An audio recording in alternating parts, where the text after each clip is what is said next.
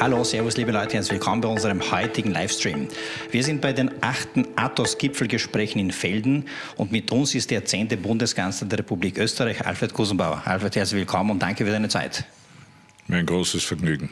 Wir haben in unserem letzten Gespräch eher über deine Investments gesprochen. Mhm. Heute würde ich auch im Sinne dieses Summits gerne mit dir über die, äh, den Wiederaufbau Europas ähm, sprechen.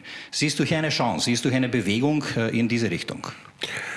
Also zum Ersten muss man mal sagen, dass sich der Herr Putin völlig verschätzt hat. Der hat geglaubt, er diese saturierten europäischen Weicheier werden sich alle zerstreiten, geschwächt durch Covid und so weiter. Aber in Wirklichkeit hat dieser Krieg in der Ukraine zu einer viel stärkeren europäischen Einheit geführt. Europa ist geschlossen geblieben, gemeinsam mit den USA äh, hier aufgetreten, äh, hat den Widerstand der Ukrainer unterstützt. Und das ist ein ganz wichtiges Signal, weil es zeigt, dass Europa, auch wenn es weit entfernt ist von irgendeiner sogenannten Idealkonstruktion, äh, durch die Strategie des permanenten äh, Weiterwurstelns trotzdem zu Ergebnissen kommt, die doch erstaunlich sind. Und das gibt auch Hoffnung für die Zukunft, weil die Anzahl der Krisen, mit denen wir konfrontiert sind, äh, ist fast unbegrenzt. Und es geht ja munter weiter. Also abgesehen vom Krieg, der noch nicht zu Ende ist, äh, müssen wir die wirtschaftliche Rezession bekämpfen, den Klimawandel äh, bewältigen. Wir müssen schauen, dass Europa auch geopolitisch nicht ins zweite oder dritte Glied zurückgedrängt wird. Also die Herausforderungen sind mannigfaltig. Aber bei aller Kritik, die es immer wieder an Regierenden gibt, in allen Ländern und auch äh, in Europa insgesamt, äh, bin ich der Meinung, wir können es schaffen. Und was, äh, was einem auch, auch wenn es unangenehm ist, eine gewisse positive Motivation geben könnte, ist, das Vereinigte Königreich ist mit dem Brexit ausgeschieden. Äh, aus der Europäischen Union. Ich glaube, die Bevölkerung muss jetzt gerade ziemlich dramatisch erleben, was das heißt und was das bedeutet und dass das letztendlich keine gute Entscheidung gewesen ist. Und wer weiß, vielleicht kommen sie wieder zurück. Wir können es schaffen, ist äh, die Zuversicht, die wir brauchen. Die Frage ist, wie? Was wäre aus deiner Sicht notwendig, dass wir nicht auf den Platz 3, Platz 4 äh, geopolitisch abdriften? Also ich glaube, natürlich ist jetzt die Frage militärischer Stärke ein, eine ziemliche Herausforderung. Aber um ein Beispiel zu sagen, die Mitgliedstaaten der Europäischen Union geben in Summe mehr aus für Militär als die Vereinigten Staaten von Amerika. Wir sind aber bedeutend weniger effizient. Das heißt, wir müssen auch unsere Militärausgaben bündeln. Wir brauchen Kooperationen in der Rüstungsproduktion, so wie wir das in der Vergangenheit äh, auch bei Airbus und bei anderen Dingen gehabt haben. Also die Argumente, die am Tisch liegen, um die europäische Zusammenarbeit zu verstärken und die Stärken, die da sind, zu bündeln, werden meiner Meinung nach äh, immer stärker. Und wir müssen uns natürlich äh, bewegen, was betrifft natürlich die künstliche Intelligenz, äh, die Forschung und Entwicklung äh, in dem Zusammenhang. Und wir müssen vor allem auch äh, lösen das Problem unseres Arbeitskräftemangels. Also gibt es ja nur zwei Möglichkeiten. Entweder die Leute, die da sind, arbeiten mehr oder wir schauen, dass wir mehr Leute sind und machen eine vernünftige Zuwanderungspolitik, äh, damit wir all die Aufgaben, die sich in unserer Gesellschaft objektiv stellen, auch äh, erfüllen können. Also es gibt eine breite Palette von Aufgaben, die anzugehen und zu lösen ist. Aber wie gesagt, ich halte das alles für machbar. Gleichzeitig in einer Situation, du hast es äh, bei den Vorträgen gesagt, äh, in der die Instabilität die neue Normalität wird. Ist Europa anpassungsfähig genug, um mit dieser Instabilität zu leben, die wir vielleicht nicht so gewohnt sind?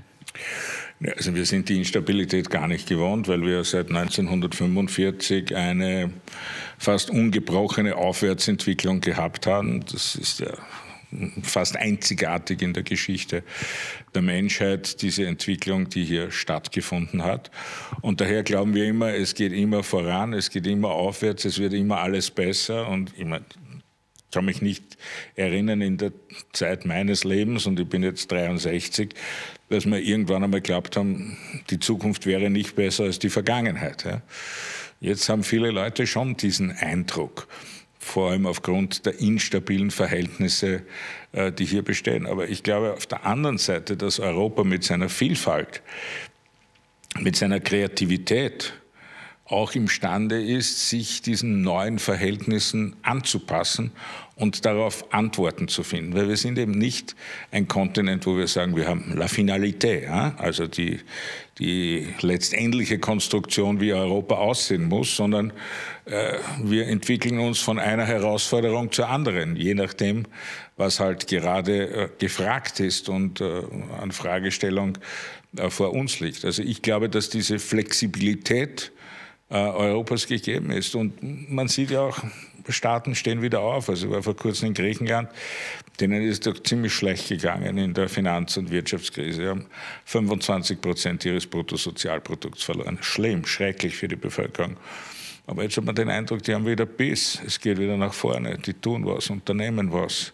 Es geht wieder weiter. Also wir sind weit entfernt davon zu sagen, wir wären am Ende aller Tage angelangt.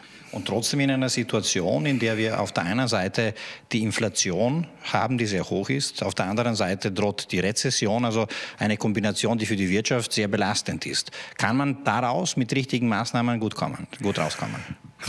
Ja, ich glaube, wir müssen realistisch sein. Im heurigen Jahr werden keine brüllenden Ergebnisse drinnen sein bei der Inflation, bei den hohen Zinsen, bei der zu erwartenden äh, Rezession. Also das Jahr 2023 wird nicht zu den besten Wirtschaftsjahren der Geschichte zählen. Wichtig ist in dieser Zeit, wo man weiß, es ist nicht viel drinnen, die richtigen Maßnahmen zu setzen, zu definieren, damit danach es wieder nach oben gehen kann. Und vielleicht wird 24, 25 schon wieder besser. Aber fürs heurige Jahr würde ich mir keine Illusionen machen. Vielleicht äh, abschließend noch äh, Alfred Gusenbauer als Investor. Du bist ja sehr tätig, Private Equity, aber auch in Startups investiert, haben über Elephant Skin äh, berichtet. Bist du da weiterhin auch in dieser Großwetterlage aktiv? Reist du weiterhin um, die, um den Globus herum und suchst nach deinen Opportunities?